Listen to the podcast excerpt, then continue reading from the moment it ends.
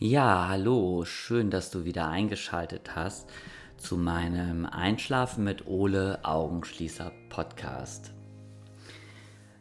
Ja, ich bin Ole und ich erzähle dir eben hier kleine Geschichten aus meinem Leben oder auch aus dem Leben meiner Eltern, meiner Großeltern, ähm, die mir einfallen, um dich von deinem Alltag und von deinen Gedanken abzulenken, damit du eben ein bisschen schneller einschläfst. Das kann manchmal interessant sein und spannend, dann schläft man vielleicht nicht so schnell ein.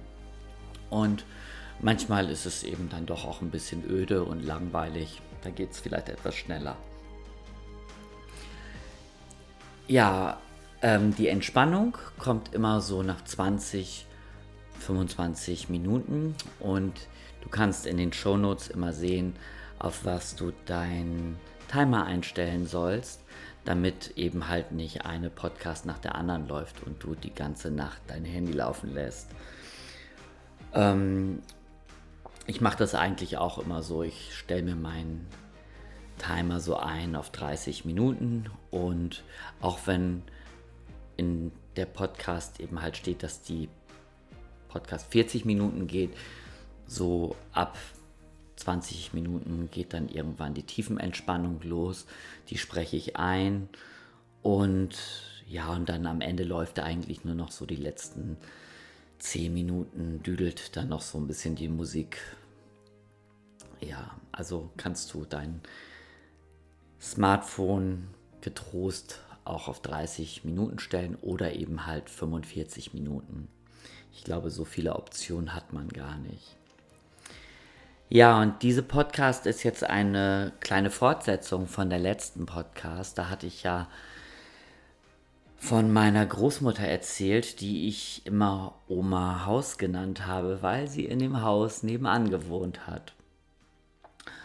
Und immer wenn ich von dieser Oma spreche, ähm, habe ich immer so ein bisschen von meiner Nazi-Oma erzählt, obwohl ich ehrlich gesagt gar nicht weiß, ob sie wirklich ein Nazi war.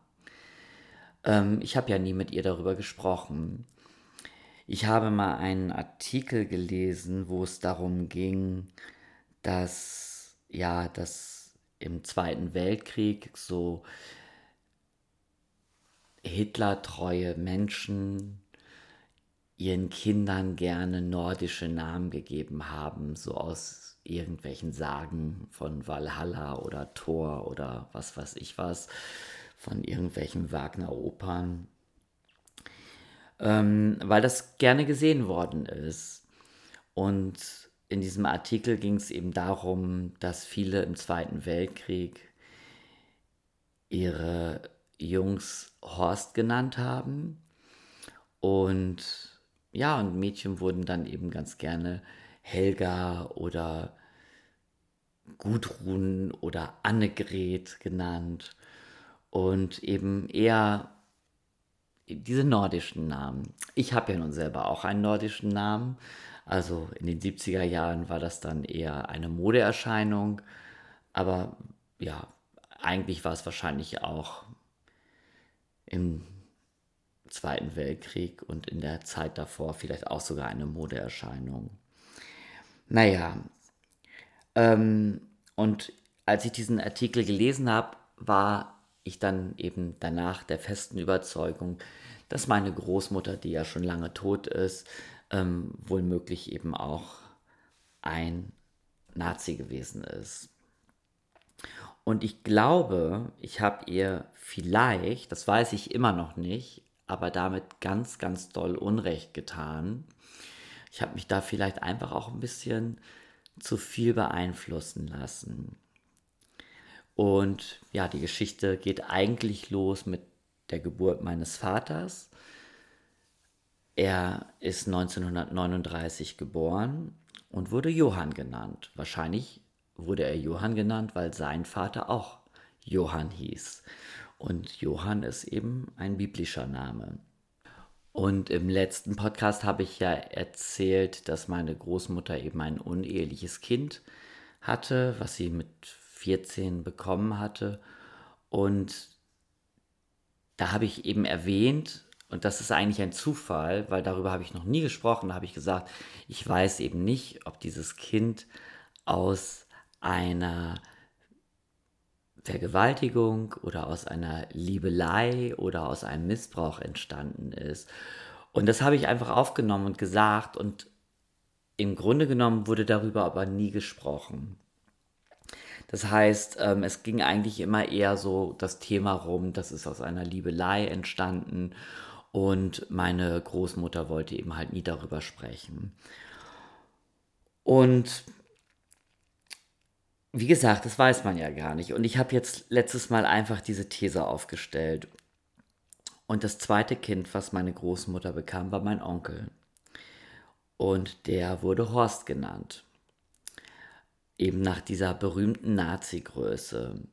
Nur, dass Horst ein, es war nicht eindeutig bei der Geburt, was er eigentlich ist, denn mein Vater hat gesagt, dass dort, wo normalerweise das Geschlechtsteil sitzt, war bei seinem Bruder einfach ein, ein, ja, ein, eine Fleischansammlung, wie als wenn dort eine Faust sitzt. Also es war einfach eine Beule da, aber es war kein Penis zu sehen und auch keine Hoden. Und darüber wurde auch nie gesprochen, denn Horst war einfach ein Junge, wurde gesagt, er ist ein Junge und wurde als Junge aufgezogen, was ja heute auch ein großes Thema ist. Er war ein Her Hermaphrodit und damals wurde das einfach Zwitter genannt, aber es wurde nicht in den Mund genommen. Es durfte einfach niemand wissen. Ähm, ja, und dann wurde meine Tante geboren, die Tante Annegret und die Tante Helga. Ähm, wann die geboren worden sind, weiß ich gar nicht, aber habe nachgerechnet, wann mein Vater geboren wurde. Und er wurde 1939 geboren und sein Bruder Horst muss irgendwie 1941 oder 1942 geboren worden sein. Und als ich so selber im Bett lag und darüber nachgedacht habe, über diese Situation, ist mir eingefallen, dass ja im Krieg in der Nazizeit einfach Kinder die nicht in das System passten, also die nicht gesund waren, die für ja, für Hitler und die Nazis unbrauchbar waren, wie zum Beispiel Kinder mit Down-Syndrom, behinderte Kinder, Kinder mit Sprach- oder Hörproblemen oder ja, eben einfach Kinder mit einer Behinderung, die vielleicht auch gar nicht so die, die Fehlstellungen hatten oder sonst was, dass die einfach ähm, umgebracht worden sind in der Zeit. Und das verlief so, dass die meistens dann, also dass den Eltern meistens geraten worden ist, dass die in ein Sanatorium gebracht werden sollen, weil die Kinder sind ja sowieso eine Last und ähm, ja, eine Last für die Familie. Und dass ähm, sie halt in diesem Sanatorium dann behandelt worden, wer, behandelt werden. Und ja, und dort wurden sie dann mit Spritzen oder durch, durch Gas oder sonst was umgebracht. Und die Eltern, die Familien erhielten dann einen Brief, dass ihr Kind in dem Sanatorium an einer Lungenentzündung gestorben ist. Und sind eben dann sehr viele Kinder in dieser Zeit an einer Lungenentzündung gestorben in Sanatorien. Und vielleicht war es auch so ein bisschen unter vorgehaltener Hand, dass man das so ein bisschen geahnt hat, dass da irgendwas nicht rechtens ist. Und über dieses ganze Thema wurde ja im Prinzip auch jahrelang nach dem Krieg überhaupt nicht, ja, überhaupt nicht geredet. Und viele dieser Ärzte haben auch jahrelang nach dem Krieg noch praktiziert. Und ja, meine Großmutter hat eben diesen zweiten Jungen Horst genannt, also nach dieser Nazi-Größe, und hat sich um diesen Jungen gekümmert und hat den behütet wie eine Löwenmutter. Ähm, sie hat sie nicht sich wegnehmen lassen und hat ihn eben halt als, ja, als Jungen ähm, großgezogen.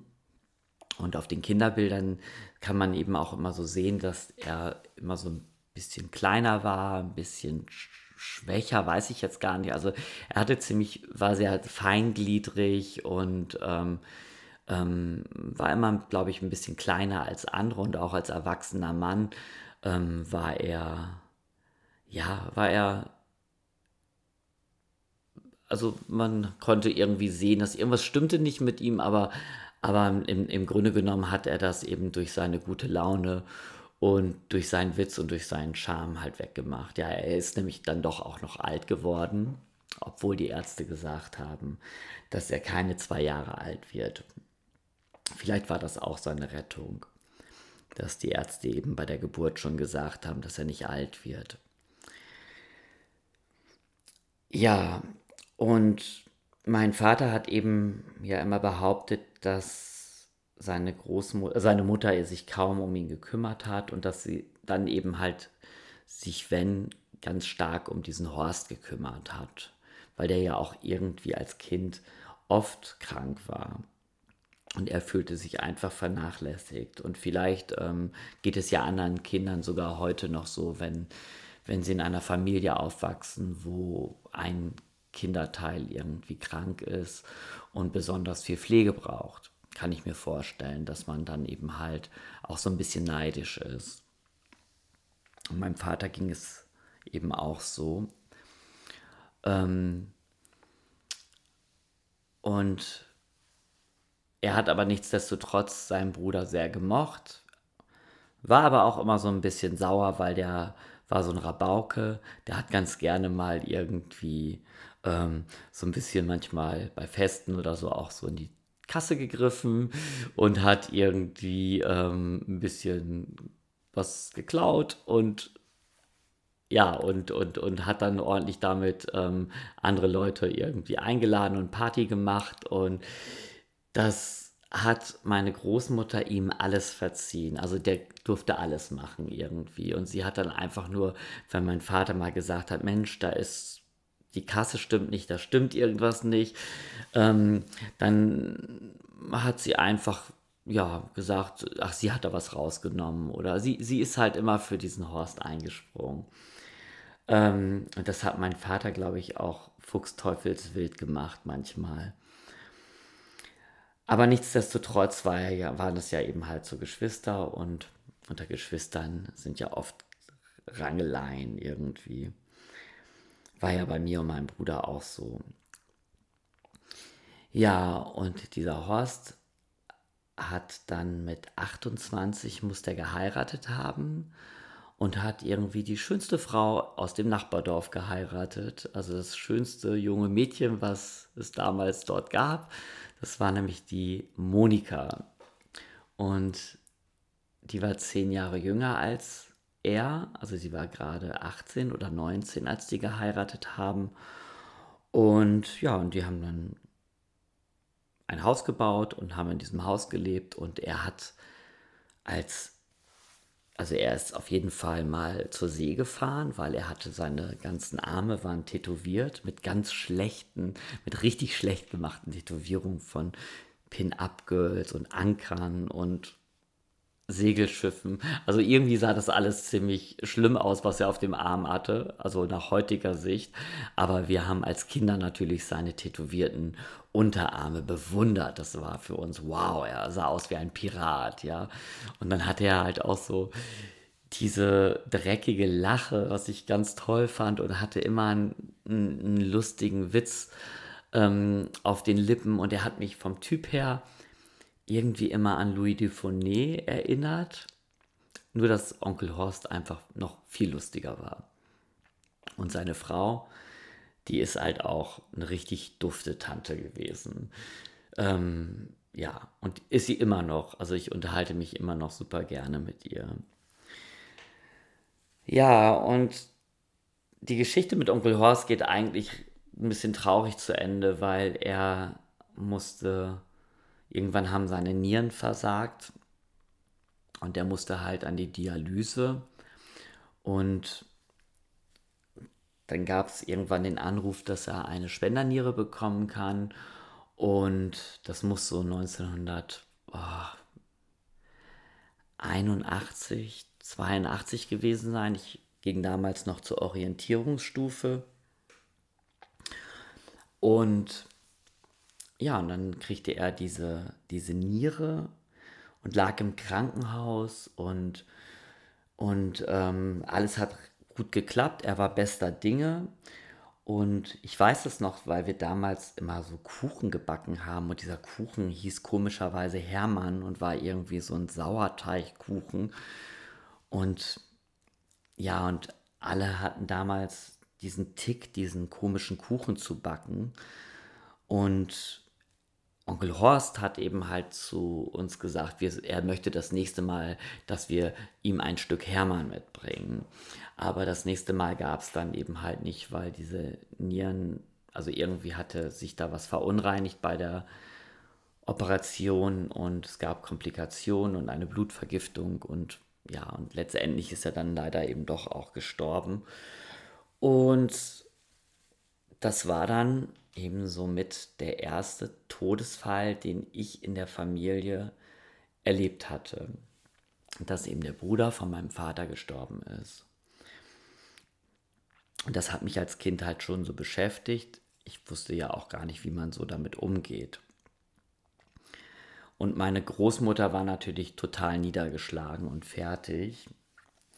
Ähm, klar, weil sie ihr Kind verloren hatte. Ja, und alle waren eigentlich niedergeschlagen und fertig. Auch vor allen Dingen meine Tante. Und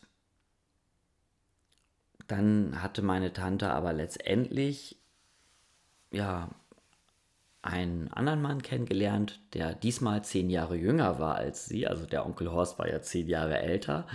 Und dann hatte sie eben halt ähm, aus ihrer Nachbarschaft einen Mann kennengelernt, der zehn Jahre jünger war. Das ist der Martin.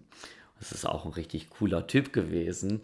Und ich weiß noch, dass ich ihr das als ich, ja, als ich damals Kind war, dass ich ihr das so richtig gegönnt habe, dass sie, dass sie sich ähm, einen neuen Mann gesucht hat und wieder glücklich war. Das fand ich richtig schön. Das war, ich, fand ich ganz toll, das zu sehen. Und die sind auch immer noch verheiratet und haben zwei Kinder. Und, ähm, und ich möchte eigentlich, manchmal habe ich dieses Bedürfnis, meine Tante zu fragen, wie das eigentlich war mit Onkel Horst.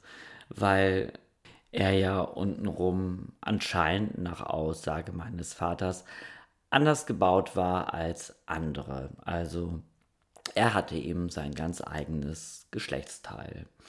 Ich bin mir sicher, dass er auch damit irgendetwas anfangen konnte. Ja.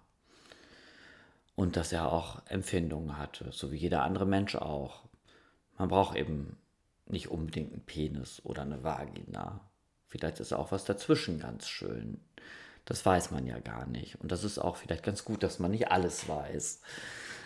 Aber letztendlich ähm, ist das eben auch eine Geschichte, die mich mein Leben lang eigentlich begleitet hat. Und die ich hiermit jetzt ein bisschen verewigt habe. Gut, und jetzt spreche ich die Tiefenentspannung ein. Also Knete dir dein Kissen etwas zurecht. Atme noch mal ein bisschen tief durch. Du kannst immer versuchen, in so einen schönen Atemrhythmus zu kommen, dass du so fünf Sekunden einatmest und dann etwas länger sechs Sekunden wieder ausatmest.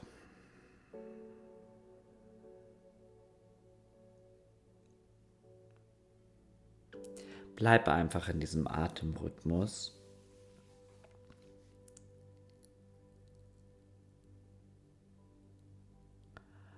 Und geh jetzt mal mit deiner Aufmerksamkeit in deine Füße. Entspanne deine Zehen, deine Füße und deine Fußgelenke.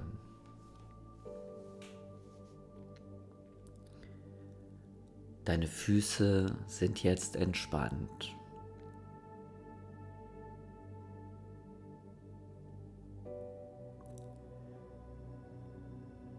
Entspanne deine Waden, deine Knie und Oberschenkel.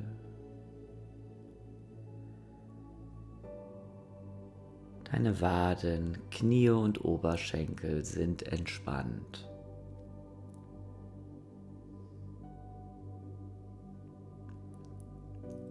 Entspanne dein Gesäß und deine Hüften.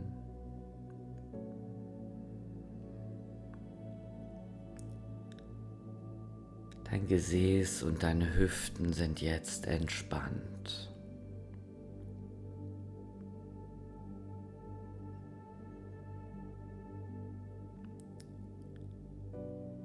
Entspanne deinen Rücken und deine gesamte Wirbelsäule.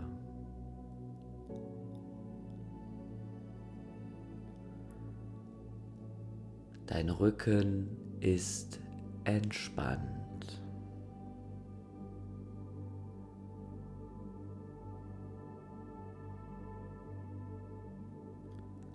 Lass die Spannungen aus deinem Bauch und aus deinem Brustkorb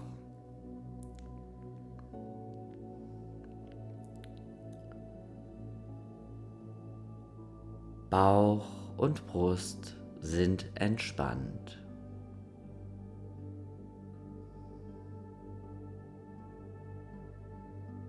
Deine Finger, deine Hände und deine Arme entspannen.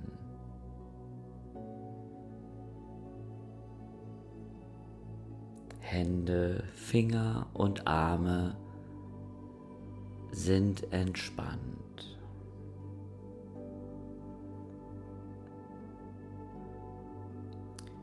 Entspanne deine Schultern, den Hals und den Nacken.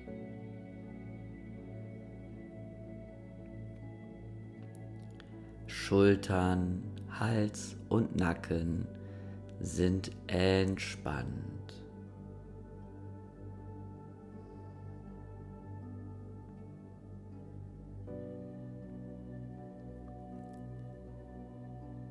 Entspanne dein Gesicht, deine Augenlider werden immer schwerer und entspannen.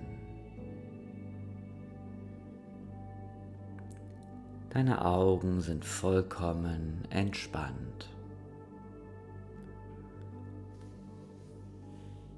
Deine Stirn, deine Wangen entspannen. Stirn und Wangen sind entspannt.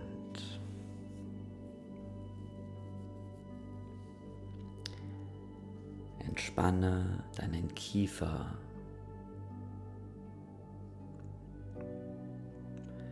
Dein Kiefer ist entspannt.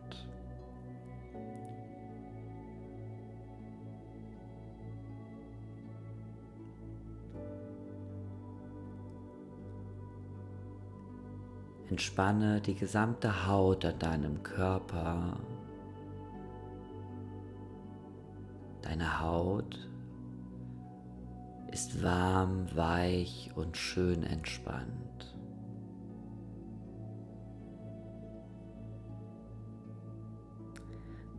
Deine Organe entspannen.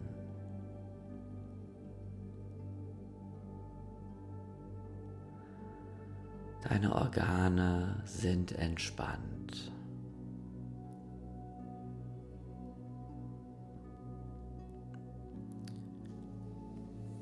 Dein ganzer Körper ist jetzt entspannt. Wenn du irgendwo noch eine Anspannung spürst, dann lass mit der nächsten Ausatmung einfach los und entspanne.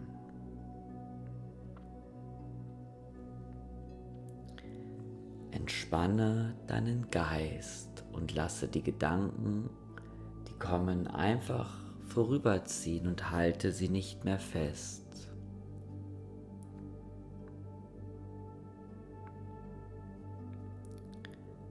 Dein Geist ist jetzt entspannt.